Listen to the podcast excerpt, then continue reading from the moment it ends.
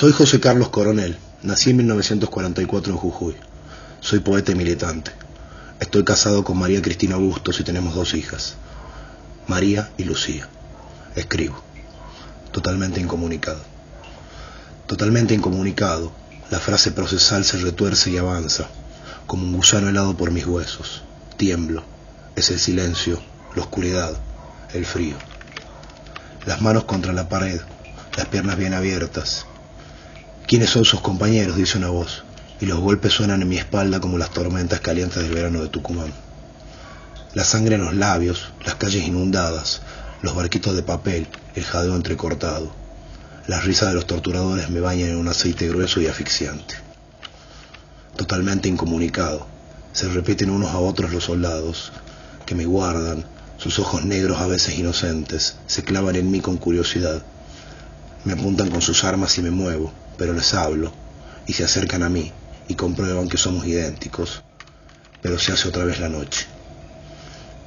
Y vienen a buscarme. ¿Tiene frío? Preguntan y me desnudan a tirones.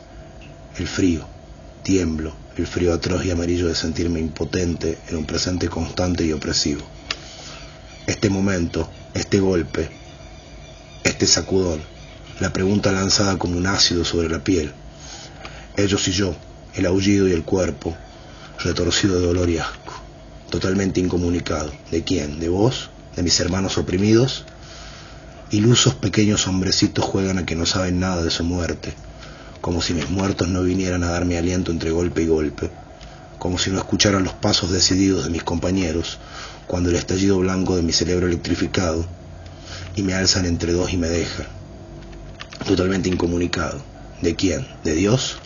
¿De la victoria inevitable?